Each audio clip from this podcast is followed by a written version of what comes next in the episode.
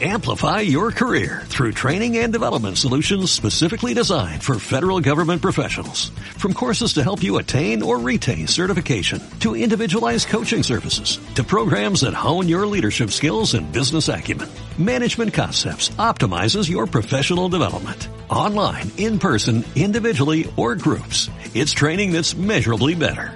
Learn more at managementconcepts.com.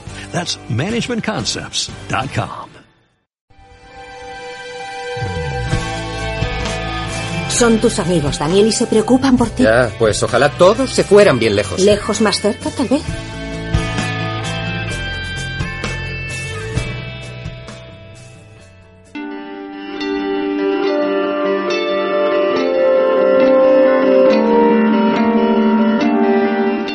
Muy buenas noches, curiosos y curiosas. Son las 9 y estáis a puntito de escuchar Lejos más cerca en Crea Radio. ¿Preparados?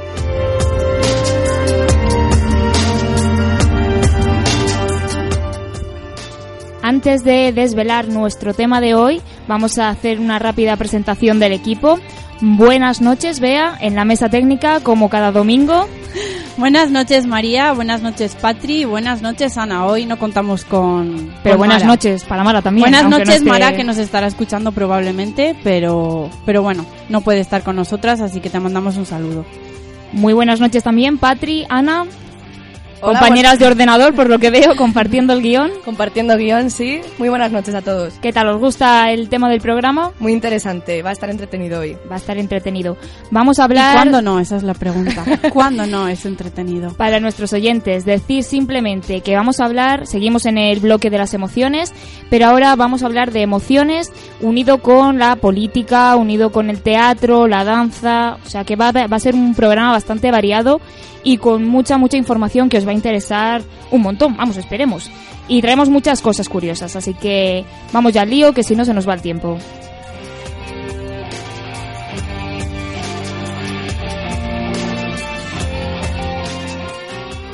Y comenzamos con nuestra compañera Patri, que nos va a hablar eh, sobre si las, eh, las expresiones de las emociones faciales, gestuales, etcétera, etcétera, son innatas o son culturales. Porque hay ahí divergencia de opiniones, ¿no, Patri? Sí, efectivamente, como siempre en psicología, pues tenemos el mismo dilema. ¿Vosotras qué creéis, chicas, que las emociones son culturales o innatas? Yo diría que innatas, desde mi ignorancia. Yo creo que también, que innatas. Innatas, ¿y tú, Ana? Yo diría que algo de innata sí, pero creo que también la cultura y la sociedad en la que estemos tiene que tener algo de importancia, ¿no? En tus músculos faciales, la Por cultura. ejemplo. Hombre, no en los músculos, pero no sé, en la manera de relacionarnos y eso sí, entonces... Bueno, ahora nos cuenta Patri, Bueno, ¿no? yo os siento decepcionarios, decepcionaros, pero el ámbito de las emociones no es una ciencia exacta. Así que ya, ya lo siento, pero bueno. Por ejemplo, desde Darwin, el estudio de las expresiones universales ha preocupado a la comunidad científica, entre los que destacan Paul Ekman, psicólogo pionero en el estudio de las emociones y su relación con la expresión facial, y Ray Birwistel, antropólogo fundador de la kinésica o la interpretación de los movimientos corporales. Ekman, por ejemplo, considera que, en efecto, hay gestos universales. Las personas de todo el mundo se ríen cuando están alegres o quieren parecerlo y fruncen el ceño cuando están tristes o pretenden aparentarlo. Ekman en su estudio contó con personas de diferentes partes del mundo, incluso con tribus que no habían tenido ningún contacto con Occidente. La prueba trataba de presentar unas láminas a cada sujeto, con instrucciones como te sientes avergonzado o estás feliz, etcétera. ¿Y tenías tú que poner la cara o...? Sí, las personas tenían que pues eh, fingirlo. Y así los resultados muestran que en todos los sujetos se compartían ciertos patrones de expresión en todas las emociones. Como antes decías tú, María, lo de los músculos faciales, pues en una sonrisa eh, siempre hay un patrón que se repite en todas las personas. Pero también, como ha dicho Ana, el papel de la cultura es disimular, exagerar, ocultar o suprimir esos gestos universales por completo. De ahí que en algunas culturas algunos gestos no signifiquen lo mismo y puedan variar. Este psicólogo, Birg Wistel, en cambio sostiene que, a pesar de que algunas expresiones anatómicas son similares en todas las personas, el significado difiere según la cultura a la que pertenezcan. ¿Hablamos aquí de gestos o de expresiones faciales? De- En este caso de gestos. Vale. Por ejemplo, los pulgares hacia arriba, los del que pones en el me gusta en Facebook. Pues en España y en países angloparlantes se utiliza para transmitir un mensaje positivo, ¿no? Como un ok, un vale, un bien. pero en otras su- culturas su significado es totalmente diferente. Por ejemplo, en Irán se usa como un insulto, mientras que en Japón tiene el sentido de hombre o varón. También es un insulto en países como Grecia, Rusia o en África Occidental. Luego os traigo también el gesto de la V con los dedos. ¿Vosotras me podéis decir qué, qué significa hacer la V con los dedos? Pues un poco el símbolo de la paz, ¿no? O Sí. sí, o la La victoria. victoria. sí. Pues, por ejemplo, en Estados Unidos se utiliza para saludar o en las fotos, como en Japón. Pero mejor en Reino Unido o Nueva Zelanda, Australia e Irlanda no lo vamos a hacer porque se lo toman como, como un insulto. Así como aquí en España, por ejemplo, también eh, eructar sería un gesto eh, obsceno, desagradable, pero en cambio para países eh, musulmanes pues sería un agradecimiento y una muestra de felicidad de que la comida estaba deliciosa. Madre mía. Sí que hay un montón de cambio. Y Vamos tengo a tener aquí- que llevar una guía de, de gestos Sí, a sí, cada hay que país tener cuidado. visitamos, Hay que porque tener madre cuidado, mía. sí. Mirad, aquí pone eh, que no podemos decir, oh, qué bebé más cookie o más lindo a un niño de Vietnam porque se lo toman como que tienes demasiado interés en el bebé y se lo quieres quitar. Madre mía. Sí, sí, muy curioso el tema de las culturas. Así también, Ekman, en la mayor parte de los científicos, considera que, como mínimo, algunas expresiones sí son universales. La prueba más citada por quienes sostienen esta afirmación es el estudio realizado en niños ciegos de nacimiento. Se ha comprobado que todos los recién nacidos expresan una especie de sonrisa a partir de las cinco semanas de vida, incluso si son ciegos. Los niños ciegos de nacimiento también ríen, lloran, fruncen el ceño y adoptan expresiones típicas de ira, temor o tristeza con lo cual no todo puede ser eh, influenciado por la cultura. Según esta hipótesis, la cara de enfado es la misma para una persona de origen oriental que una de origen occidental. No obstante, parece que la manifestación y la intensidad de las seis emociones básicas, que son, a ver si me las podéis decir por ahí, El miedo, La alegría. El asco. la, tristeza, y la sorpresa, Y la que aunque no se trató en el programa anterior, también es una emoción básica. Efectivamente. Pues estas emociones no serían tan universales como se habría creído hasta ahora. Los resultados de un, estudio realizado en el Reino Unido muestran que podrían percibirse de manera diferente en función de la cultura de la persona. El estudio ha llegado a la conclusión de que la expresión de las emociones podría no ser una cuestión innata, sino más bien cultural. En otras palabras, abrir bien los ojos y la boca en la otra punta del mundo puede no servir de mucho si los habitantes de ese lugar no saben identificar la expresión facial de sorpresa. Estas conclusiones contradicen la hipótesis más aceptada en biología y ciencias sociales desde que Darwin escribiera su famoso libro La expresión de las emociones en el hombre y en los animales en 1872. En este libro establecía que las expresiones faciales de las seis emociones básicas son universales e innatas. ¿Y qué validez tiene el estudio que contradice a Darwin? Porque hay que tener Son simplemente mucho coraje, Sí, no sé cómo decirte. Sí, bueno, también que la sociedad avanza, se hacen más experimentos, se cuentan con más pruebas y esto es, al final es quedarte tú con, con lo que más estés de acuerdo, no Ujú. con Sí, que no hay Si verdades más- absolutas ni... ni exactamente. En un estudio realizado en la Universidad de Glasgow se señala que la comunicación de las emociones ha evolucionado y mejorado en el contexto de la interacción social. En el trabajo contaron con participantes occidentales y orientales. Los primeros distinguían las seis emociones básicas, mientras que los orientales superponían algunas de ellas. Por ejemplo, algunos orientales confundieron sobre todo la sorpresa, el miedo, el asco y la ira. Una explicación podría estar en que estos tienden a fijarse en los ojos para reconocer el grado de alegría, miedo, repugnancia e ira en una persona. Los occidentales, en cambio, deducen la magnitud de la emoción por otros músculos faciales, sobre todo los relacionados con la expresión de la boca. Eh, perdona, Patrick. Dime. Eh, recuerdo haber visto en un documental, eh, existe una especie de programa informático que tiene muy en cuenta el tema de los músculos faciales y también hicieron una un experimento, pero creo que era gente occidental, de la misma cultura, eh, no sé, del mismo ámbito, no tenía nada diferente. Y es verdad que el miedo y la ira se confundían mucho por el tema de, de las cejas, que De con un sí, con un simple movimiento de las cejas, las personas, pues unas lo interpretaban como ira y otras como, como miedo. O sea que sí que es verdad que luego, claro, si entran en, en juego otros músculos y otros movimientos, pues ya es mucho más sencillo. Pero con un- el inicio de, de la emoción sí que se confundía y no era cuestión cultural, sino simplemente de- muscular. sí, por muscular, sí, ahí, claro, la cara al final eh, es con lo que juegas tú Ujú. para expresarte, entonces siempre hay partes que se comparten con unas emociones. Y sí, hay un programa de ordenador que lo que hace es como una cámara y salen como líneas, así muy como segmentos que van marcando los músculos que estás ejercitando y ahí se ve para el control de las de qué emoción está expresando cada persona. Y en porcentajes, creo que te lo es capaz de medir un, por los gestos. Sí. Esto venía en Punset. Eh, Nuestro querido. por los músculos, la, mm, la posición que tenían, la fuerza que estaban ejerciendo en ese momento y un montón de cosas más, era capaz el programa de medir el porcentaje de emoción Sí, de ah, pues mira, cada no una de las básicas que tenía esa cara en ese momento. Obviamente durante un discurso, por ejemplo, político, iba todo cambiando a una velocidad de vértigo, todos los porcentajes. Pero, vamos, No, sí, mucha, es- es muy curioso y Mucha muy- técnica sí, sí. para diseñar algo así. Sí, sí. Pues a esta conclusión de, de cómo algunas personas occidentales y otras orientales se fijaban más en la parte de la boca y en los ojos, eh, llegaron los mismos científicos hace unos años a esta conclusión. A consecuencia de ello, los nipones pueden caer en más malentendidos puesto que suelen tener un rostro mínimamente más ambiguo que los orientales. Para constatar esta hipótesis, en el estudio reciente los investigadores contemplaron un elemento contemporáneo, los emoticones, las caritas estas amarillas del WhatsApp que utilizamos todos.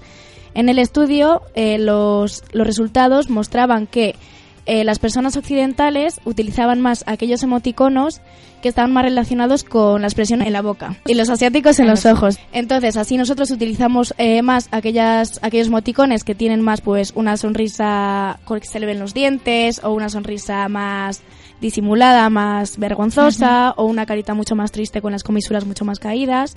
Y en cambio, los orientales utilizaban más aquellos iconos que pues los ojos los tenían achinados o muy con las pestañas muy muy abiertos, los párpados muy abiertos, Eso también en el manga se ve que Sí, los lo que ojos antes, brillantes. sí, que tienen mucha mucha expresión en los ojos porque ellos pues por lo que sea, por su cultura, se fijan más en, en esa clave. Qué curioso. Entonces, como resumen a toda esta información que nos has traído, eh, las expresiones de las emociones dependen un poco de la cultura, pero también de, De ambos, de efectivamente. la biología Sí. propia, ¿no? Vale. Sí, porque anatómicamente pues somos todos iguales, pero luego la cultura pues siempre media para potenciar algunas emociones o tener otras vías de, de expresión. Al final en psicología parece que la clave Sí, está siempre así, en el siento, término pero- medio un poco entre una cosa y otra, no, no nos mojamos, entre no, no. Muy bien, pues bueno, ahora vamos a, a ligar todo este tema de las, de las emociones, de la expresión facial, gestual, etcétera, etcétera, con un tema de actualidad y es eh, la política. Cómo los políticos son capaces de expresar las emociones, contagiarnos de esas emociones al público que les estamos viendo, cómo son capaces también de controlarlas, que eso es muy importante y lo veremos a continuación, y en fin, un montón de cosas más. Así que vamos con la política.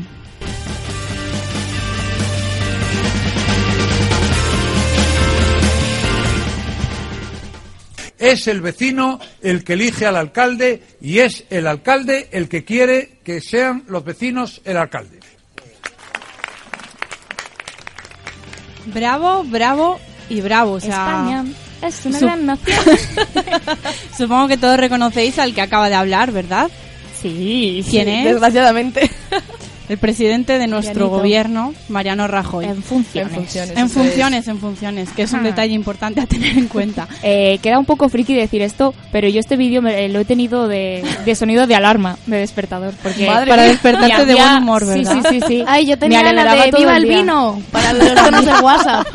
Era genial. Ha hecho mucho bien, Rajoy. Sí, sí. Madre mía. Bueno, pues aquí eh, siento deciros que aunque es muy divertido escuchar siempre a, a nuestro querido presidente en funciones, no es un ejemplo de lo que es un buen comunicador, ¿vale? No, esto es lo que no se debe hacer. Nos habíamos dado cuenta, creo. Menos mal, porque vamos, como alguien llegase a tenerlo como ejemplo, mal íbamos.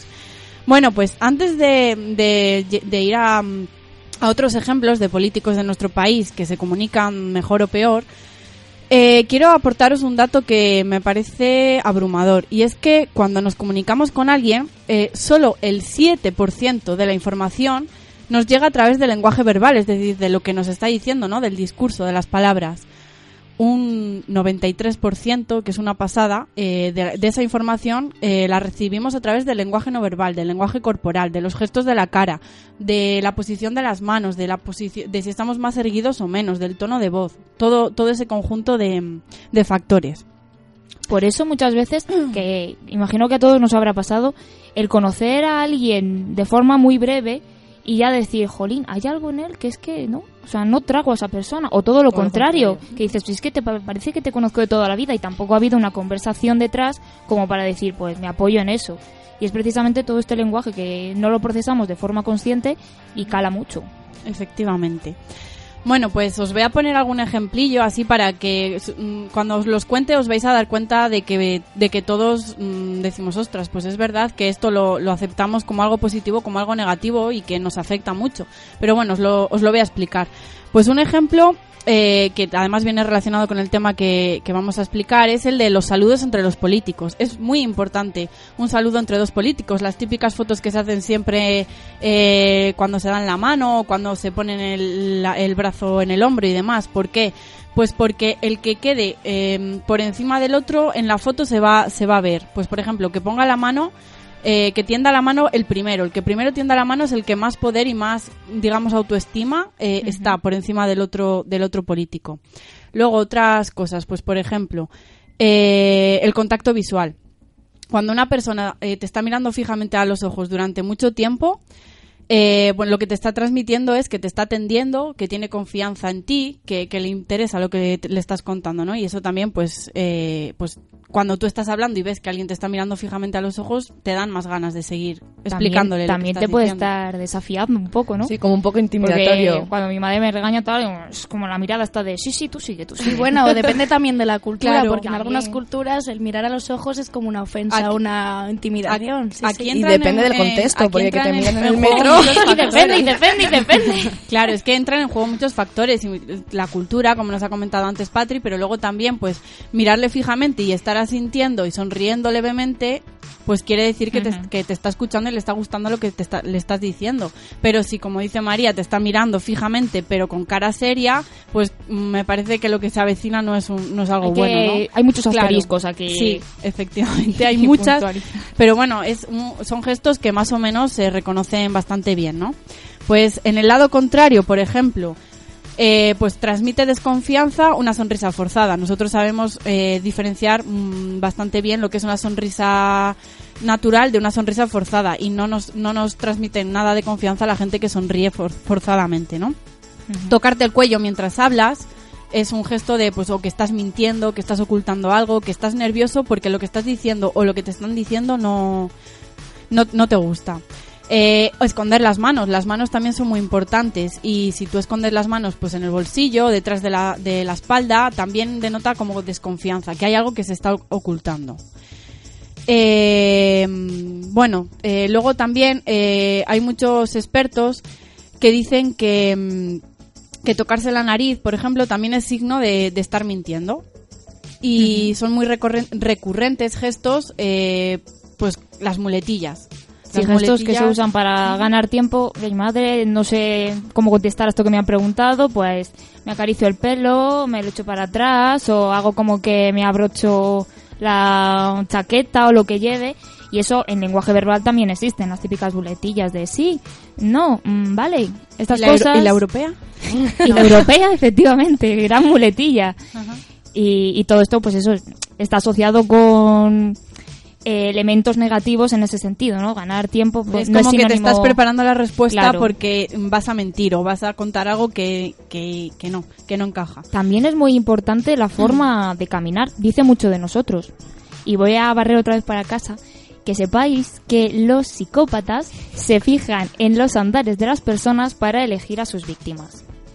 En general, en general. ¿Y, y qué andares? Ah, eso ya no, no se revela. Ah, vale.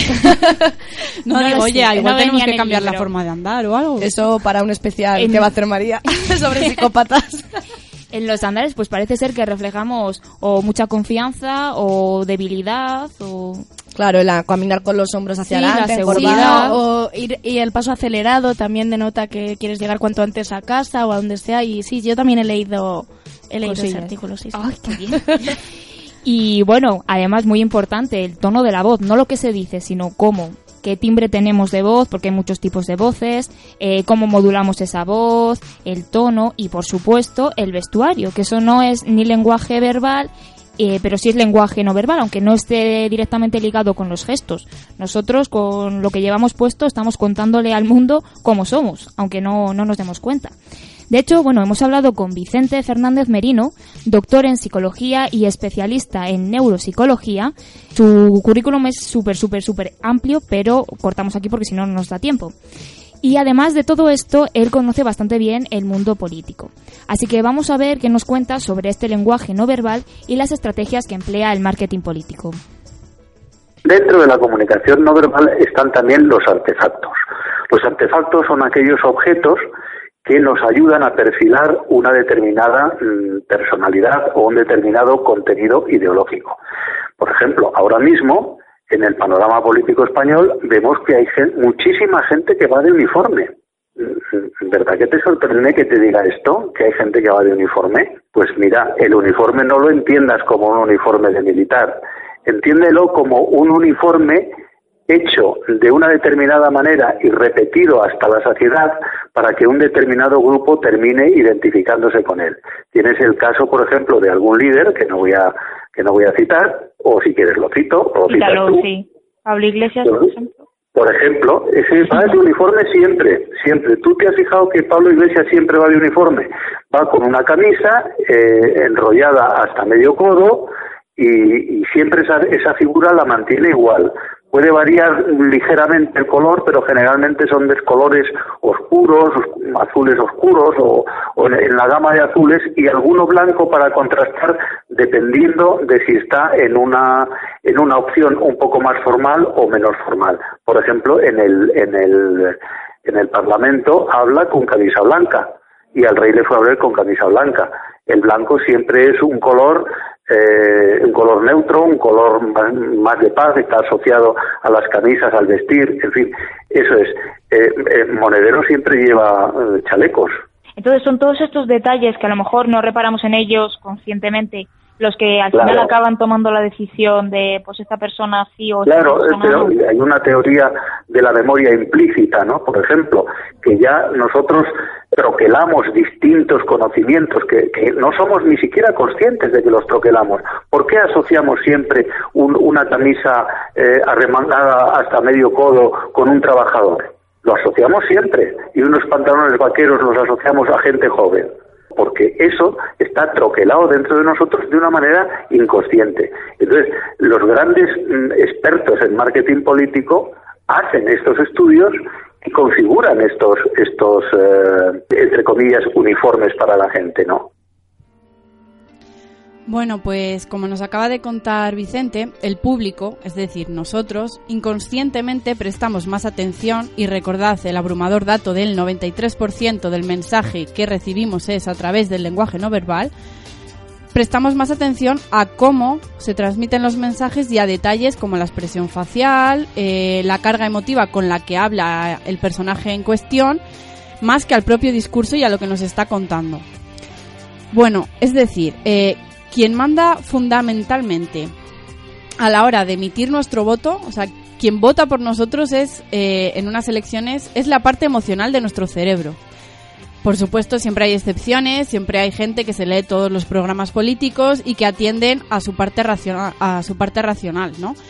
Pero el porcentaje es mucho menor que el de la gente, los, los famosos indecisos, a los que en campaña electoral se les bombardea, bueno, pues eh, todo ese, ese porcentaje de gente, que es la gran mayoría, se dejan llevar un poco por las impresiones de pues del lenguaje no verbal de, de, nuestros políticos. Lo que se dice que se votan caras, no se votan programas electorales. Había pues. una especie de mini experimento que se hizo curioso que le presentaban la cara de los políticos de los eh, partidos antes de estas elecciones a gente extranjera, lo enviaban a muchos países y daban un poco la opinión que les ofrecía cada uno de ellos. Entonces era curioso pues que ponían la imagen de Mariano Rajoy y una persona decía ah, tiene pinta de ser de extrema izquierda que piensa en el trabajador o te ponían la foto de la Rosa Díez y ponía, no sé, decían cosas que tú conociendo cómo son no tiene nada que ver realmente. Y era pues simplemente eso, por una imagen, ya no ni un vídeo en el que el lenguaje corporal, que es otra cosa. No, sí, también en muchos discursos se hace el experimento este de eh, tú ves el discurso sin escuchar lo que está diciendo, sin voz, solo con la apariencia y te da una visión de la persona, pues si es segura, si no, si está nerviosa, que es completamente distinta, así lo ves con el mensaje escuchándolo, vaya. Y eso dice mucho de- del mensaje y de la comunicación no verbal. Bueno, pues como vemos, la importancia del lenguaje no, no verbal es enorme y por eso los políticos, o los buenos políticos al menos, tienen que aprender a manejarlo y a controlarlo. ¿Cómo consiguen, por ejemplo, aparentar estar tranquilos cuando realmente están cardíacos o parecer que, están diciendo la verdad cuando realmente están mintiendo o ocultando parte de, esa verdad, ¿no?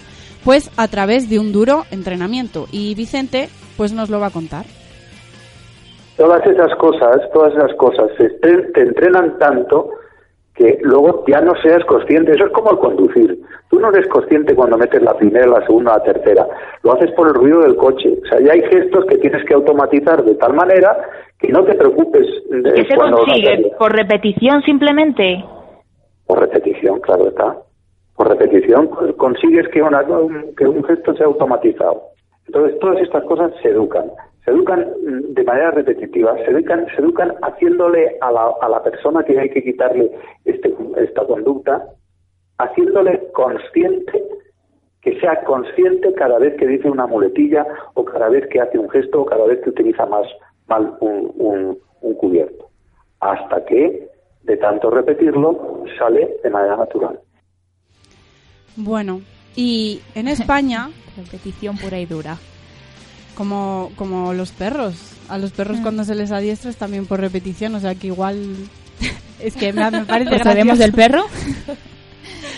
Bueno, eh, en España hemos tenido una gran oportunidad de poder observar a, lo- a nuestros principales políticos pues cómo se defendían ¿no? con el lenguaje verbal y no verbal y en un cara a cara.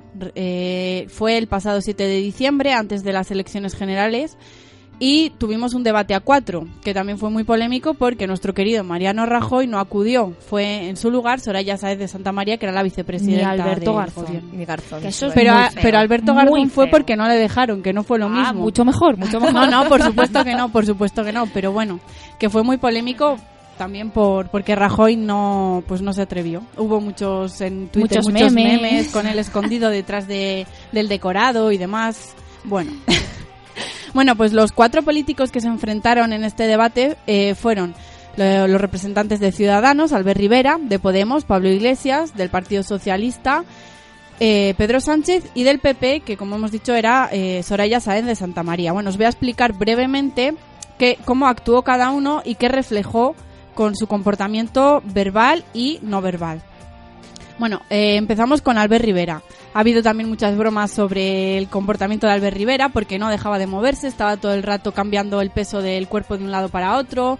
eh, eh, quería como que quería interrumpir pero se, se callaba pero se le veía que, que era como que tenía que frenar ese impulso era em, se le veía muy nervioso pues ¿por qué? Porque Albert Rivera es una persona, eh, es un líder innato, por lo que por lo que me he informado, es una persona muy muy nerviosa, muy necesita siempre estar en la acción, es ser el primero en, en decir las cosas y en hacerlas y es muy competitivo.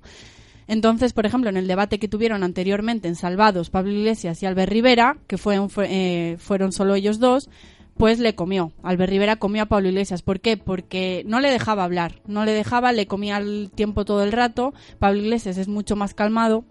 Entonces, en un frente a frente, solo ellos dos, pues Albert Rivera era, era, era superior. ¿Qué reflejaba con eso Albert Rivera? Bueno, eh, que es un buen líder.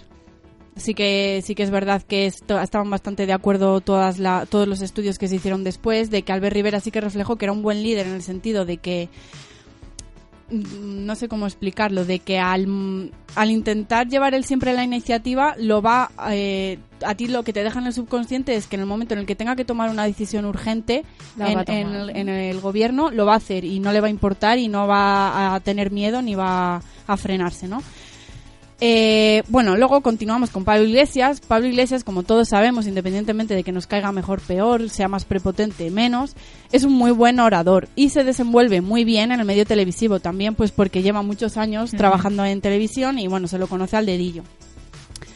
Pablo Iglesias es muy superior tanto a nivel retórico como argumentativo y por eso fue el que más paciencia tuvo, el que menos interrumpió, el que menos el que más controló sus impulsos. O sea, se le veía era el más tranquilo de todos, era el que eh, argumentaba con más peso, el que cuando él hablaba todo el mundo se paraba a escucharle porque era el que mantenía un poco la calma en medio en medio de aquel barullo, ¿no? Pero yo también escuché que el hecho de que repitiera tantas veces lo de, pero no te pongas nervioso, pero tranquilo, era no muletilla, pero que también denotaba el nerviosismo de, de Pablo Iglesias. Es un poco intentar poner más nervioso de lo que estás tú al otro. Pero claro, tú claro, pero es que esa es una de las tra- estrategias que utilizan para primero tranquilizarse él y después que en la mente del espectador se vea que los que están más nerviosos son el resto, no él. Es que yo, eso sí que pone nervioso, ¿eh? Sí, yo también lo, lo veo así. A mí cuando me dicen, pero tranquila, o no te pongas nerviosa, yo, pues estoy muy tranquila. La otra persona lo que Eso intenta es, es, sí. decir, aunque yo estoy nerviosa, que la gente que Sí, nos sí, esté sí. viendo piense que el que más está más nervioso es el otro. Es una estrategia pues muy eficaz como, como hemos visto, ¿no? Luego, Pedro Sánchez. Eh, Pedro Sánchez fue, al contrario justo que Pablo Iglesias, el que más interrumpió y esto en la mente de los espectadores lo que hace es eh, dar la imagen de que, de que tiene, es un líder débil, de que intenta eh, pelear pero atacando al contrario, en vez de, en vez de basarse en sus argumentos, intentar siempre eh, atacar al contrario, como pasó en el debate que hicieron Rajoy y Pedro Sánchez, que se estaban tirando El típico discurso político que hemos tenido durante del- tú más años. Exacto. Y tú más, pues y tú más, pues y tú más, ¿no? Bueno, pues Pedro Sánchez siguió haciendo eso en, en el debate a cuatro, entonces lo que dejaba mm, entrever era que era débil, que tiene un liderazgo débil y que su credibilidad pues estaba en duda, ¿no? Y seguía, como muy bien ha dicho María, el, el esquema de la vieja política, del pues tú eres peor que yo y estaba constantemente atacando, intentando, eh, intentando dejar mal a los demás. Y por último, Soraya Sáenz de Santa María, que le tocó el papelón de- del día, porque, claro, tenía la posición más difícil, que era la de defender lo indefendible. O sea, mm, había cosas que, que, claro, que ella, por una parte, no, lo- no era la que las tenía que defender, era Mariano Rajoy. Sí, fue una responsabilidad que Sí, recayó fue en un ella, marrón, pero- un marrón en toda regla. Exacto. Eh, ¿Qué pasó en, el debate? Pues que ella se tuvo que aprender ciertas respuestas de memoria. ¿Por qué? Pues porque primero no tenía ni pies ni cabeza lo que estaba explicando, entonces se lo tenía que aprender de memoria porque no era, no era algo, algo argumentado. Por ejemplo, el hecho de por qué Rajoy no había acudido al debate, que la acribillaron con ello. ¿Qué pasó? Que ella se lo sabía de memoria, se lo preguntaron de varias maneras diferentes, la atacaron en varias ocasiones y ella pues había veces que titubeaba, que ¿por qué? Porque no te sale innato eh, decirlo. Se lo tenía preparado. Entonces Pero ahí- al margen de este, de este debate, que ya hemos dicho era una situación peculiar, que Soraya Sáez de Santa Sí. María en general es Sí. muy buena Es- comunicadora. sí, es muy y- reflexiva, mantiene mucho eh, los impulsos, los domina muy bien también. Ujú. Pero bueno, y argumenta mm, muy bien también. sí. Lo que pasa es que es eso. que, que le tocó pues defender cosas que a lo mejor ni ella misma ni ella misma cree, quién sabe. Lo bueno que seguro que se sabía ya las preguntas, porque iban a ir a machete a, Sí. a los puntos clave, vamos, de- del gobierno. Bueno, ¿vosotras lo visteis? Sí. Sí. Vale. Y en vuestra mente, no, no después leyendo los medios eh, de comunicación al día siguiente y los análisis que hacían, sino en vuestra mente, ¿qué sensación os quedó? ¿Qué, ¿Quién ganó? ¿Quién fue el peor? ¿Quién, ¿Qué sensación tuvisteis? A mí personalmente me sorprendió Albert Rivera porque pensaba que lo iba a hacer bastante mejor. Porque en otras intervenciones y también vi el Salvados y me esperaba más. Pero para mí el ganador fue Pablo. Pablo Iglesias y bueno, ya sabemos que es muy buen orador, lo han dicho mil veces hasta la saciedad y para mí sí, pero sí que es verdad que me esperaba. Yo antes de ver el debate, eh, la, la porra estaba un poco entre Pablo Iglesias y Albert Rivera. Y Albert Rivera, pues lo que tú decías, que se movía tanto y tenía esos gestos tan raros, esas muecas, que luego también han dado juego para hacer muchos memes relacionados con, con drogas y, y así. Y claro, me, me chocó, pero sí, yo ganador le daría a Pablo Iglesias. Sí, a mí me pasa un poco lo mismo que... Sí, yo, yo también, es que yo lo siento, es opinión personal, ¿no?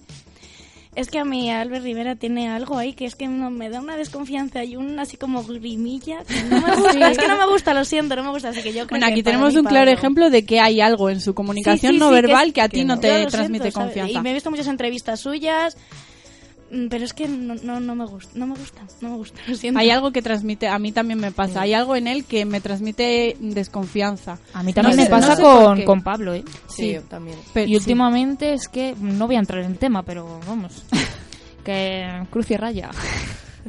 y hasta mañana. Bueno, vamos a dejar aquí el tema de los políticos españoles porque podríamos hacer otro programa solo de ellos.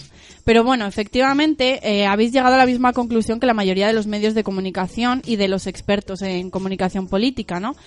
Eh, Pablo Iglesias mm, no es que lo ganase, porque no se gana ni se pierde un debate, pero en, las, en la mente colectiva de, los espectadores fue quien ganó el debate. Y aquí os voy a traer una- un muy, bu- muy buen ejemplo de cómo fue su discurso y por qué que caló tanto lo que él dijo o cómo lo dijo en la mente de, de los espectadores. Adelante. Solo quiero pedirles dos cosas. La primera, que no olviden. No olviden tarjetas Black, no olviden los desahucios, no olviden Púnica, no olviden Gürtel, no olviden Luis Sé Fuerte, no olviden los seres de Andalucía, no olviden la estafa de las preferentes, no olviden las colas en la sanidad, no, no olviden los recortes en educación, no olviden el 135, no olviden la reforma laboral. La segunda cosa que les voy a pedir es que sonrían, que sonrían al 15M, que sonrían a las plazas, que sonrían a los vecinos que paraban desahucios, que sonrían a Ada Colau, que sonrían a los autónomos y a los pequeños empresarios, que sonrían a los que se levantan a las 6 de la mañana para trabajar y a los que se levantan a las 6 de la mañana y no tienen dónde ir a trabajar, que sonrían a las madres con jornadas de 15 horas, que sonrían a los abuelos que se parten la espalda para estirar su pensión. Sonrían, sonrían que sí se puede. Gracias, señor Iglesias. Gracias, señor Sánchez. Gracias. Bueno, que os emoci- emociona o no, independientemente de independientemente de si se esté de acuerdo, te guste el eh, Pablo Iglesias o no, su discurso emociona. Es muy poético, es muy diferente a lo que... Es muy directo también. Sí, es muy, muy, directo, directo. eh, recurre a las emociones, es que apela directamente, a ellas, ¿no? Eh, dice, no olvidéis, y suelta una retaila de, de escándalos de corrupción, apelando un poco al- a, la, a la indignación y al decir, ¿cómo hemos podido aguantar esto? ¿no? Y tú te quedas diciendo, madre mía, es que es verdad, y te, te lo, te lo resume en, en 20 segundos, Sí, te que resume todo lo que ha para pasado. despedir. Sí. Ujú. Y después la, la segunda parte que es la de la ilusión, la del positivismo, la de la, la ilusión, es que es la- el discurso de la ilusión, el sonreír porque sí que se puede. Sí, como ha pasado todo esto malo, pero lo vamos a Pero hay gente, solucionar. como dice el hombre, que el abuelo que se parte la espalda para intentar estirar la pensión para sus hijos, tal. Que llega a situaciones muy reales. sí, el- eh, la empatía también, te hace sentir empatía por esa gente porque sabes que son casos reales. Entonces es, es que es un discurso emocional totalmente.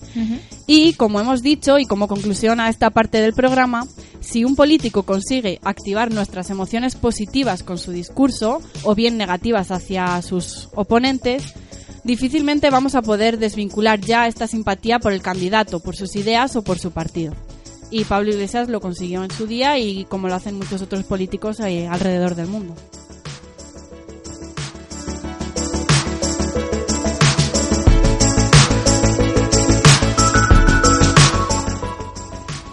Y bueno, vamos a volver con los gestos porque hemos acabado con esa frase tan bonita de Pablo Iglesias, pero eh, volvamos otra vez a, a la gestualidad y a las expresiones faciales. Una cualidad que tienen los gestos que es súper importante es el contagio de las emociones. Eh, a todos nos ha pasado muchas veces el ver reír a otra persona o ver sonreír y automáticamente, sin que nos demos cuenta, eh, se nos dibuja a nosotros la sonrisa. Y tengo aquí puesto que me pasa mucho con Ana, con mi compañera Ana. Yo nos estaba que la risa se empieza de- a reír por una tontería y, y tú sigues sin darte cuenta, ¿no?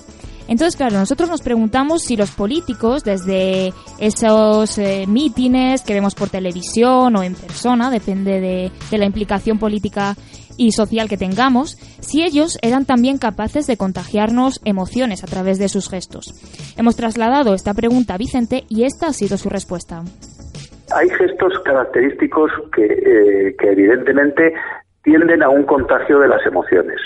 Cuando tú estás abajo y el líder está subido en una gran tribuna con una escenografía muy espectacular, como en el caso del fascismo, pues evidentemente el que el, líder eh, extienda el brazo y los demás de abajo extiendan el brazo significa de alguna manera una identificación con esa persona y que al hacer el mismo gesto es como si ellos se encumbraran también a esa tribuna donde está el, el, jefe, ¿no? Eh, el líder. Pero eso, como te digo, ha variado. Pero en cada sociedad y en cada momento concreto, todas, todas las sociedades tienen una serie de movimientos, el hacer la ola en los, en los estadios de fútbol. El, hacer la ola es un movimiento que, se copia y además, aunque no quieras levantarte de, tu asiento, como veas que viene una ola, te levantas para seguir haciendo y evidentemente supone un contagio emocional, eso está claro. Bueno, yo creo que entendemos perfectamente lo que ha comentado Vicente, porque todos hemos estado pues, en algún partido de fútbol o en alguna plaza de toros cuando se hace todo la ola y nos levantamos. Y es verdad que existe ese contagio de emociones. Pero también, chicas, hay estrategias para simular un contacto ficticio, por así decirlo. ¿Se os ocurre alguna idea de cómo ficcionar un contagio emocional? Pues la verdad que no. No, yo también me dio por pensar y no, no se me ocurría. Así que vamos a ver cómo, cómo nos lo cuenta Vicente, que Vicente tiene la respuesta. Ahora mismo yo no sé, eh, no veo que se utilice, pero en los años 60 y en los años 70, cuando había métodos asamblearios en las universidades, pues eh, que se decidían las cosas muchas veces por asamblea, pues en, el público se distribuían siempre en forma de X como pequeños grupúsculos que contestaban o que hablaban uno de aquí, otro de allá, de una esquina, de otra esquina, del centro, del medio, estratégicamente puestos para que pareciera que todo el grupo estaba, eh, estaba eh, de acuerdo con lo que el líder decía. Fijaos, ¿eh? La estrategia de, de, la X. Bueno, pues por todo lo que hemos visto hasta ahora en el programa, el panorama político es un poco teatro, ¿no? Nos queda esa sensación de que es todo demasiado ficticio, todo muy controlado, muy preparado. Así que eh, no hemos podido no pedir a Vicente una pequeña guía práctica para reconocer precisamente la mentira o la incoherencia en nuestros líderes políticos. Por supuesto, lo que nos va a contar Vicente a continuación son solo unas directrices. No podemos seguirlas a rajatabla ni fiarnos de ellas al 100%. Pero bueno, seguro que nos sirven cuando veamos a nuestros políticos por televisión. Así que apuntad bien, queridos oyentes. Yo diría que cuando, que cuando se cambia el tono de voz y hay un equívoco o hay un acto fallido, eh, hay una contradicción en lo que estás diciendo y realmente la verdad.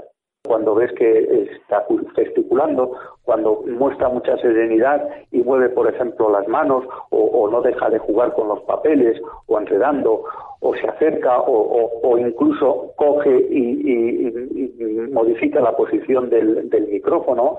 En fin, hay, muchas eh, tics que acompañan para, para ver que no que esté mintiendo, sino que está diciendo con la palabra una cosa y por debajo lleva otra. Bueno, pues estas estos son los consejos que nos puede dar Vicente para que pongamos la lupa en ellos y sepamos reconocer una mentira. Hay algunos que solo se pueden aplicar a, a los líderes políticos por el hecho de tener el micrófono que nos decían que puede mover si es signo de, de estar mintiendo, pero hay otras muchas características que nos ha comentado Vicente y que nosotros podemos aplicar a las personas que nos rodean. Así que cuidadito y al oro con las mentiras.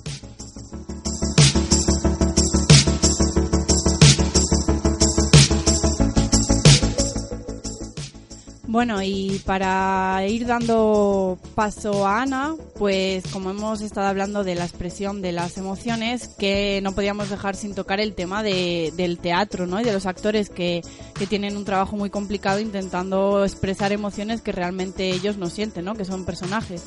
Así que adelante, Ana. Pues efectivamente, yo os traigo todo el tema del teatro y de la expresión corporal y bueno, os voy a contar así rápidamente al principio que en el mundo del teatro eh, pues hay muchísimas escuelas que aplican diferentes técnicas interpretativas y podemos separar estas técnicas en dos grandes ramas. Una de ellas se conoce como teatro psicológico y la otra como teatro físico. Vamos a escuchar a Raquel, que es actriz, y nos cuenta muy bien todo el meollo del teatro psicológico. Con la rama psicológica se trabaja más Stanislavski, Chekhov, mm, Leighton, pues como y se basa en que tú a través de tu imaginación y experiencias propias pues creas emociones. O sea, digamos, si tú por ejemplo tienes un personaje como puede ser, yo que sé, Nina en, en La gaviota de Chekhov, pues tú sabes que es una chica que es actriz, que es joven, que tiene ciertos objetivos, ¿no? que quiere cumplirlos, pero que no la está funcionando absolutamente nada en su vida. O sea, está fallando, se ha enamorado de la persona equivocada, que la está llevando al fracaso como actriz. Mm, y tú todo eso cómo lo enfocas como desde, tu, desde tus experiencias, ¿no? Pues, bueno, yo, por ejemplo, soy actriz y sé que he fracasado en varias cosas, pero igual no llego a, a tanto nivel de fracaso, a tantas experiencias que ya he vivido, que sin embargo yo tengo que sentir con ese personaje ¿no? cuando lo estoy haciendo. Entonces, Stanislavski lo que hace es que hace un trabajo de mesa en el cual tú mm, mm, trabajas las circunstancias dadas, que son todas las circunstancias anteriores por las que ha pasado el personaje, que o bien las sabes porque te las dan a lo largo de la obra, o bien tú si no sabes llegar a ciertas circunstancias, pues mm, por medio de lo que tú has leído te las imaginas, te las inventas y creas ese personaje. Bueno, pues como acabamos de oír y nos ha explicado muy bien Raquel, el teatro psicológico, que se basa en gran medida en el método Stanislavski, desarrolla técnicas para que los actores consigan crear en sí mismos los pensamientos y sentimientos del personaje que, al que van a interpretar. Esto lo hacen a partir de la memoria emocional. Entonces, bueno, desde mi punto de vista es un poco duro porque se está siempre andando en el propio recuerdo y en las propias experiencias. A mí no se me ocurre, por ejemplo, otra técnica. Yo si tuviera que interpretar un personaje, creo que sí que me tendría que poner en situación recurriendo a experiencias personales que me evoquen ese, a esa emoción o... Bueno, pues ahora te voy a traer, ahora vamos a hablar del teatro físico, que va, va a tratar todo esto, es un poco eh, todo el otro, la otra rama del teatro, que es muy interesante. Pero antes de esto eh, os traigo un, un, autor que es Meissner, que mm, está relacionado con el Stanislavski, con el teatro psicológico, y que él no se basa en la memoria emocional, ¿no? sino que se, mm, él se basa en la creatividad y en la imaginación. Y usa mucho una técnica que es la técnica de la repetición, que como hablábamos antes con el tema de los políticos, pues está un poco ligado, y que es el, el hecho de repetirte algo y que los otros te repitan algo hasta tal punto que mm, te la acabas creyendo un poco y te, aunque no te lo creas a lo mejor, pero te termina saliendo de manera natural. A la hora de hacer un gesto, a la hora de tener pues que hacer un, un monólogo, lo que sea. Es que el aprendizaje por repetición es muy muy recurrente claro, en muchos ámbitos. entonces, también hay un, en este sentido, hay un, un, periodista y actor también, bueno, no tengo muy claro, que se llama Lee Strasberg, que lo que hacía era hacer entrevistas por televisión a gente famosa y su cualidad es que hacía las entrevistas muy, muy largas. Entonces, eh, los actores, vamos, los actores, eh, músicos, lo que fuese, al principio pues era un poco como eso de la fama y ya al final de la entrevista era cuando cuando sacaban lo, lo que eran ellos realmente. Entonces, es el ejemplo actual de Bertín Osborne. Algo así. un poco Las entrevistas en, en familia. Eso es. Y bueno, ahora para ya lo que te había dicho antes de, del teatro en contraposición un poco, que bueno, no son, hay que decir que no son, o sea, no son inseparables, siempre hay algo de teatro psicológico con algo de teatro físico, eso que quede claro. Pero bueno, nos va a explicar Raquel el teatro físico para que nos quede claro lo que es. La otra vía que hay es el teatro físico, que es que tú a través del cuerpo creas emociones. Eso quiere decir que tú a través de la deformación del cuerpo o, del conocimiento del cuerpo eh, puedes llegar a unas emociones. Por ejemplo, se lo utiliza mucho Lecoq y se basa en que el teatro es un juego, es un juego de niños. Entonces tú partes de la base de que eres un niño inocente, los niños copian absolutamente todo lo que ven y lo hacen real. O sea, un niño o sea, es que una niña que está siendo mm, acosada por su padre, por ejemplo, ¿no? Sexualmente, eh, esa niña cuando juega con la muñeca, juega con la muñeca como le toca a su padre. No juega como una niña de voy a dormir a la muñeca, la doy de comer. No, esa niña va a tocar a la muñeca como porque lo ve normal y no lo juzga, simplemente es lo que ve y punto. Y eso es un poco lo que trabaja Lecoq, que es yo desde mi cuerpo mm, me convierto en otra persona, pero desde el juego. Entonces hay diferentes métodos. Mm, trabaja la máscara neutra, que es, que es conseguir la mayor naturalidad del cuerpo y a partir de ahí formar cosas. Y lo que hace es que muchas veces los actores tenemos tendencia a, como a sobreactuar o a gesticular demasiado de estoy triste y pones ahí la cara de estoy triste o estoy enfadado, ¿no? Y frunces el ceño. No, porque ahí no estás sintiendo nada, simplemente lo estás fingiendo, ¿no? Bueno, pues como muy bien nos ha explicado Raquel, desde el teatro físico se crea un personaje basándonos en la expresión corporal, por lo que el trabajo del actor obviamente es conocer la mecánica y las limitaciones de su propio cuerpo para ver hasta dónde puede llegar. Eh, una de las técnicas pedagógicas que propone Lecoq y que ha nombrado Raquel es la de la máscara neutra, que a mí personalmente me parece súper interesante, porque una máscara neutra carece de toda expresión y esto ayuda al actor a liberarse de su gesto y le permite expresarse con todo el cuerpo. ¿Pero qué sería exactamente? ¿Como la típica cara de póker? ¿O no tiene nada que ver? Son la típica máscara de teatro de para representar el teatro, que siempre como la tragedia y la comedia, Ajá. pero una, una máscara eh, neutra. Entonces, el actor lo que haría es, eh, eh, bueno, ensayar, practicar, ir interpretando con esa máscara puesta. Luego, Ah, vale. normalmente eso no se, no se utiliza para a la hora de representaciones, Eso sí, es. Pero es una forma de trabajar, es una técnica que a mí me parece súper interesante. Y bueno, como ya hemos estado viendo, pues para el teatro físico la palabra es una herramienta, obviamente, pero se propone desde el, desde el exterior, perdón, y no interviene en el proceso de creación del personaje. Raquel nos va a contar a continuación cómo en base a la investigación de materias y de movimiento podemos crear un personaje, algo muy interesante. investigando sobre las materias, sobre los elementos, agua, fuego, tierra y aire, o materias, pues eso, lo que decías tú antes del trabajo con la mantequilla, con el hierro, con el papel, el papel, cómo se mueve el papel cuando tú le soplas, ¿no? Pues eso mismo, hacerlo por- en tu cuerpo y a partir de ahí, según el elemento o la materia que uses, se crea un estado. Pues, por ejemplo, un alambre. Tú piensas en crear un alambre y partes de la base de que un alambre es fino, es frágil, es plateado, es brillante. Que tiene ahí una mirada brillante sin querer, ¿no? Y el alambre tiene tendencia a subir hacia arriba, con lo cual eso te da la sensación de tener la mente un poco en el aire, estar un poco grillado de la cabeza, ¿no? El hecho de estar siempre como en las nubes, ¿no? Y a partir de ahí tú creas una voz, creas un cuerpo, porque luego eso lo vas deformando y dices, vale, voy a hacer alambre. Y solo estás como el alambre. Y luego ya te dicen, vale, intenta cómo se mueve el alambre. Y ya lo vas deformando hasta que una persona tiene esa sensación o esa emoción de alambre. Entonces, si partimos de la base de que un alambre está grillado, pues ese personaje podría servir, por ejemplo, para un psiquiátrico, ¿no? O algo así. O, la mantequilla. La mantequilla se derrite si la pones en fuego o en, en una sartén caliente, no se derrite. Entonces, al final tú te estás mm, derritiendo, te estás muriendo, ¿no? Se te está yendo la vida con ese fuego.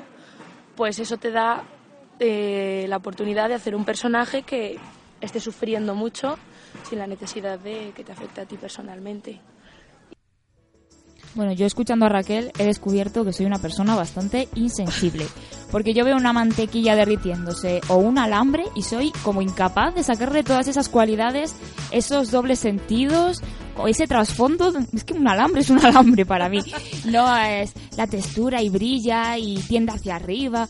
Todo eso. Bueno, es claro, es ponerse a investigar también con los materiales, es práctica, es aprender a sí, mirar, pero- aprender a interpretar, que todas estas cosas también muchas veces nos pillan de lejos, porque también lo que más conocemos es el teatro psicológico, entonces por eso nos, nos parece menos raro, nos llama menos la atención que todo esto que nos ha contado Raquel, ¿no?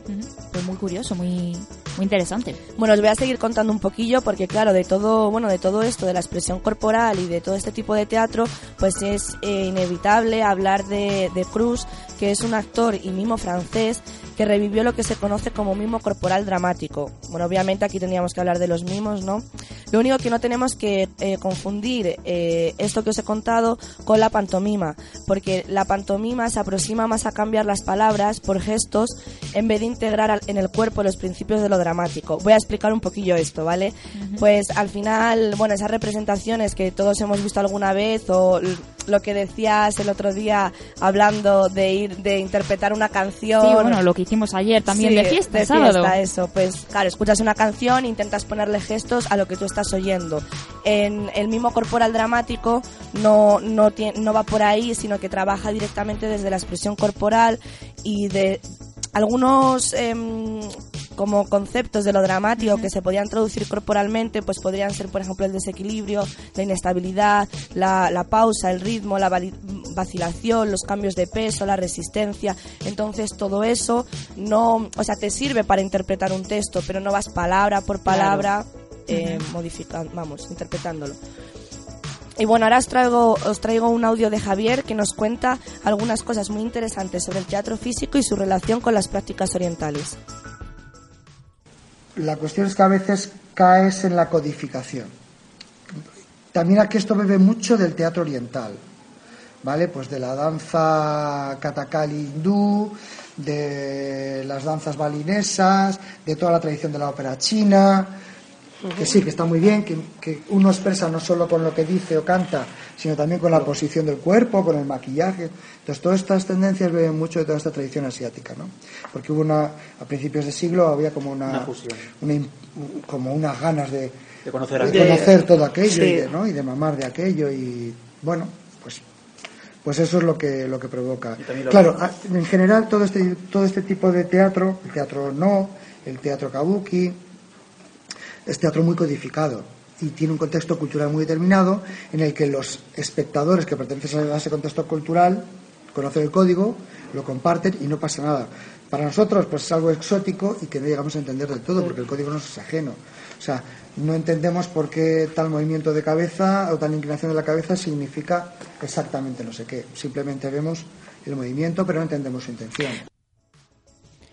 Bueno, como muy bien nos ha explicado Javier, que es director de escena de Azar Teatro, en todas estas tradiciones orientales los bailarines o los actores hacen una personificación mediante un complejo un lenguaje súper complejo, perdón.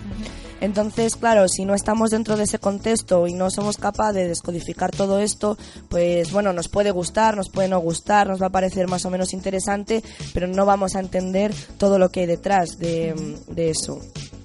Y bueno, os voy a contar una, una curiosidad de, la, de los bailarines de Katakali, que ha nombrado Javier en el audio, que pueden llegar, o sea, bueno, tienen muchísimo control corporal y pueden llegar a tener tanto control, hay muchos maestros que son capaces de reírse solamente con un lado de la cara, bueno, reírse o poner cualquier tipo de expresión, ¿no? O sea, os veo ahí... Es muy, sí, muy Vale. curioso. ¿Lo estamos intentando? Pues sí, oyentes, lo estamos intentando. Y no lo estamos consiguiendo, así que... Y esto me suena porque vi en un documental, que yo siempre veo documentales, eh, que Bush, la cara de Bush es asimétrica y es como que es capaz de tener un lado de la cara más levantado que otro, pero no creo que sea un catacali de estos, ni muchísimo Hombre, menos. Es una cualidad ya innata en Bush. A lo mejor sí que Bush, el presidente, expresidente de Estados Unidos, Ya, ¿eh? Y que a lo mejor, oye, pues puede irse por estos... Por estos sitios. Bueno, y después de esto, a, a continuación eh, os traigo otro audio de, de Javi que nos cuenta cómo cada representación, ligado con todo esto que hemos contado anteriormente, pues necesita de unos códigos específicos. Él os lo va a explicar mucho mejor que yo. Depende un poco de la obra. Cada obra yo creo que requiere, ah, no sé si un código, pero sí un matiz distinto. Porque ca- y cada tipo de puesta en escena. Eh, si lo vas a hacer en la calle es absolutamente distinta la energía y tu, tu energía de movimiento y el tipo de movimientos no tiene nada que ver con el trabajo que vas a hacer en una sala. Una sala- la calle requiere un trabajo mucho más abierto, mucho más expresivo, mucho más grande, porque tienes que ver, tienes que captar la atención, ¿no? Esto a nivel corporal y a nivel vocal. En una sala en la que concentras la atención del espectador en un punto que es el escenario, evidentemente te puedes permitir muchos más matices. Puedes trabajar el susurro, puedes trabajar una intención más pequeña, esto en la calle no. En el cine todavía puedes ir mucho más al detalle, porque un primer plano te permite mover los labios sin decir nada y esto ya significa algo. Esto no lo puedes hacer en un escenario, mucho menos en la calle. O sea, que todo se amplifica o se, o se gradúa un poco en función del contexto. Con los actores, con el trabajo de los montajes pasa lo mismo, un poco en función de cada montaje. Bueno, pues un poco volviendo sobre ya lo, que ya hemos dicho, perdón, pues eh, claro, eh, dependiendo de dónde vayamos a hacer la representación, tanto a nivel de calle, a nivel, vamos, de, de lugar o de contexto cultural, pues va a tener unos códigos o otros diferentes. Entonces, bueno, también se pueden romper esos códigos si tú estás viendo una obra que está hecha, una representación, está pensada para realizarse en la calle y a lo mejor la ves en una sala muy pequeña, pues va, va a romper con muchas cosas que puede funcionar en un determinado momento o, o a lo mejor no, ¿no? Entonces, bueno, como así un poquito para terminar, como ya hemos estado viendo a lo largo de toda la sesión, hay muchísimas técnicas, muchísimas y métodos que no se he contado y que son súper interesantes. Y bueno, como siempre un poco en psicología partimos de la base de que no hay nada correcto y que cada... O incorrecto, no hay nada absoluto. Eso es, eso es. Entonces, cada uno pues se adapta un poco al que mejor le venga y esto entre los actores y los directores de escena pues es muy común.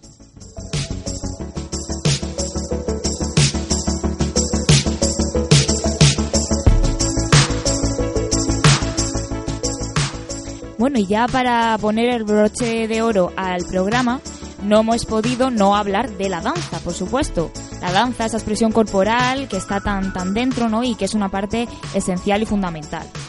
Eh, cabe decir que la danza es algo innato en el hombre desde tiempos ancestrales. Siempre, pues en las películas que podemos ver, pueblos indígenas o Mm, nuestros antepasados de hace muchísimo, muchísimos años, vemos que están haciendo rituales eh, alrededor de la típica hoguera, bueno, que siempre, siempre ha estado muy presente. Y bueno, además la danza hay que decir que tiene efectos psicológicos. ¿Por qué? Pues porque a través de ella podemos expresar un montón de sentimientos. La danza yo creo que es la expresión de sentimientos a través de, nuestro cuerpo, no hay, no hay otra. Eh, asimismo, compartimos el ritmo con la gente que, con la que también estamos moviéndonos o bailando y eso hace que el grupo, pues las personas de que lo integramos nos sintamos unidas. ¿Alguna baila de aquí?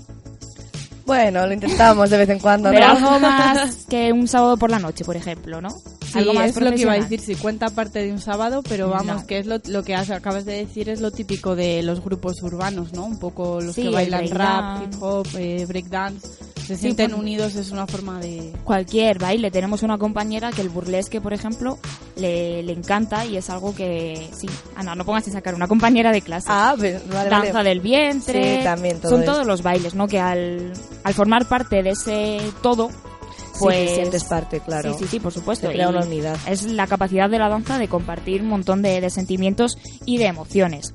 De hecho, tanto es así que la danza es capaz de estimularnos muchísimo más que las, que las imágenes. Además, eh, la danza parece que está siempre unida a la música. Yo no concibo bailar, mm, a no ser que sea un tipo de ejercicio o de ensayo, si no hay música de por medio. Están siempre como, como unidas. Y de hecho, eh, hay estudios que demuestran que no es posible una comprensión total de la música si tú no la bailas. Lo típico de mover un poquito el pie, marcando el ritmo, la cabeza. Que por ejemplo, aquí otra anécdota de casa. Mi hermano no es lo que se dice un bailarín en potencia, ni muchísimo menos. Pero aún así, muchas veces se le va la, eh, cabecita, el meneito del cuello. Es que es muy complicado, hay que hacer un esfuerzo para estar escuchando música y no, mover nada. Es, antinatural, antinatural totalmente. Además decir, eh, respecto a la música, aunque ya avisamos a nuestros oyentes que trataremos mucho más el tema en profundidad en futuros programas, que eh, una musicoterapeuta nos comentaba que el ser humano es musical por naturaleza. Y tú dices, ¿qué es eso?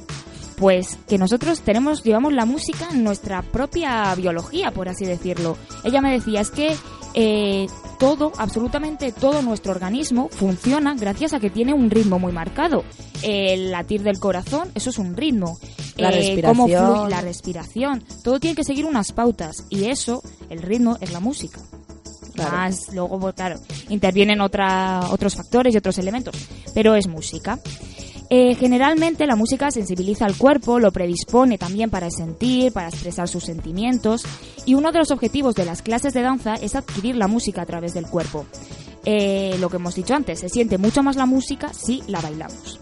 Pero bueno, para mm, contaros un poquillo mejor todo esto, hemos querido hablar con bailarines que nos expliquen desde su propia experiencia qué significa para ellos la expresión corporal y la danza. Eh, Javier, el compañero de antes que ha hablado, que eh, también al ser director de escena también ha trabajado con espectáculos de danza, nos va a contar su experiencia personal. Yo he hecho espectáculos de teatro y danza y entonces fundamentalmente en el mundo infantil, ¿no? Para dirigir al público infantil. Y cuando la danza intervenía, eh, pues, y puesto que el público, que mayoritariamente era infantil, lo que me interesaba mucho era que partieran del juego los actores. Y entonces lo que provocas es, a partir de pues esa parte del texto o de esa sensación que han tenido que encontrar, esa emoción que ha provocado, por ejemplo, en de dos personajes, pues eso se traduzca en un movimiento que tenga mucho más, mucho más que ver con lo, con lo lúdico, con el juego, con la alegría. Luego llega el coreógrafo y te lo arregla, te lo estiliza, ¿no? Pero tú ya propones por dónde va a ir ese movimiento, ¿no? Y es un poco así. Hay otros trabajos en los que huyes del movimiento y de la teatralidad absoluta y te interesa que el espectador incluso dude si estás actuando. Y eso a veces requiere un esfuerzo mayor para el, para el actor, porque tiene que ser otro sin hacer teatro. O sea, tiene que estar en la piel de otro o en otra situación que no es la suya diaria, pero en el contexto, en su contexto diario. O sea, y eso a veces, bueno, es mucho más agotador, mucho más difícil. También es cierto que en cuanto encuentran la clave es algo que se disfruta muchísimo. Bueno, pues también hemos contado con Lola Eiffel, que es coreógrafa, bailarina y entrenadora de gimnasia rítmica, y nos va a explicar qué espectáculos está realizando ahora mismo y cómo consigue, a través de la expresión corporal y acompañada de la música, transmitir sus emociones. No siempre es fácil trabajar, trabajar la expresión tanto corporal como facial. Em, yo, por ejemplo, incluso cuando me trabajo algunos personajes, eh, no, es muy no, es, fácil porque, porque muchas veces el personaje que, que tienes que representar es algo que ya has vivido, es algo que, te ha dolido o es algo que te, ha hecho reír. Y, yo creo que es lo mismo que tiene que hacer un, actor o una actriz, ¿no? Eh, cuando trabajas con niños es, es, bastante diferente. Si son, si son pequeñitos, como que están más preparados al juego y, y, todo lo que les digas, ellos lo intentan.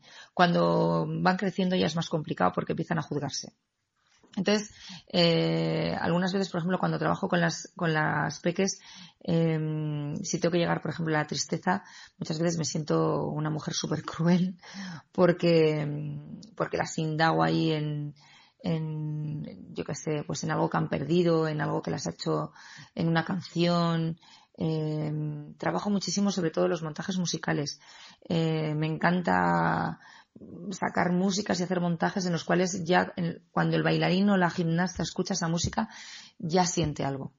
Entonces eso, eso ya me facilita el trabajo, ¿no? Luego ellos tienen que analizar eh, qué, les expresa, qué es lo que les dice esa música y a partir de ahí se va creando una historia.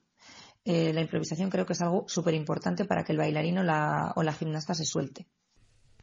Para concluir, me gustaría que, que hicierais un juego y que hoy os cogierais un papel y un boli y durante todo el día os, os, apuntéis todas las emociones y, sensaciones que habéis podido tener desde que os habéis levantado hasta, hasta por la noche. Desde la risa con un amigo, el filtreo con tu vecina que te encanta, el cabreo con tu hermano, eh, la cara que has puesto porque en tu cocina hacía tres días que no bajabas la basura, eh, desde el olor de un perfume maravilloso que te vuelve loco o te vuelve loca y, intentar hacer todas esas expresiones enfrente de un espejo. Entonces ahí analizarás qué, puedes expresar, qué puedes transmitir y, y, corporalmente, pues mira, desde que te levantas por la mañana y bajas de la cama hasta que la haces, hasta que te tomas el té, hasta que te peinas, todo eso es movimiento, todo eso es expresión corporal. Entonces, en cualquier momento puedes hacer una coreografía, en cualquier momento puedes expresar. Así que invita a unos amigos y, e improvisa. Ponte una música bonita, eso sí, o fea, bueno, pues a mí personalmente esto último que nos ha, este último juego que nos ha propuesto Lola me parece súper interesante. Sí, lo es y lo vamos a hacer. Y lo vamos a hacer y todas aquí y para el próximo programa pues os contaremos brevemente la experiencia a, ver, cómo ha sido. Cómo ha sido. Lo prometemos, ¿eh? Sí, sí. Promesa de lejos más cerca. Si se dice en el estudio se hace.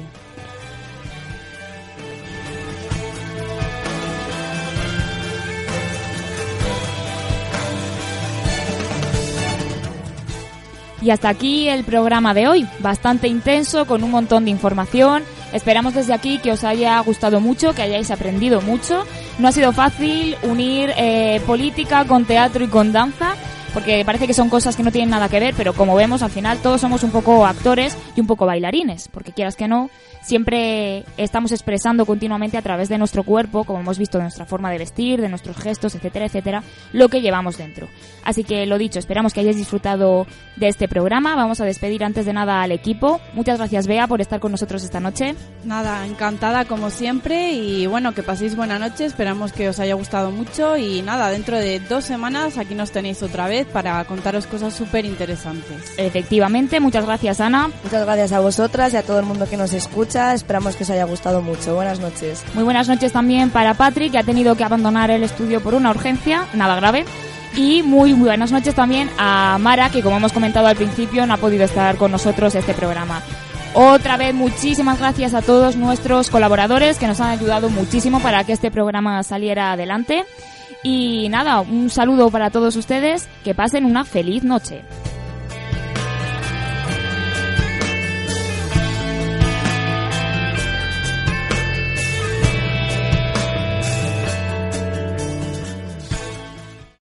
Amplify your career through training and development solutions specifically designed for federal government professionals. From courses to help you attain or retain certification, to individualized coaching services, to programs that hone your leadership skills and business acumen, Management Concepts optimizes your professional development. Online, in person, individually, or groups, it's training that's measurably better.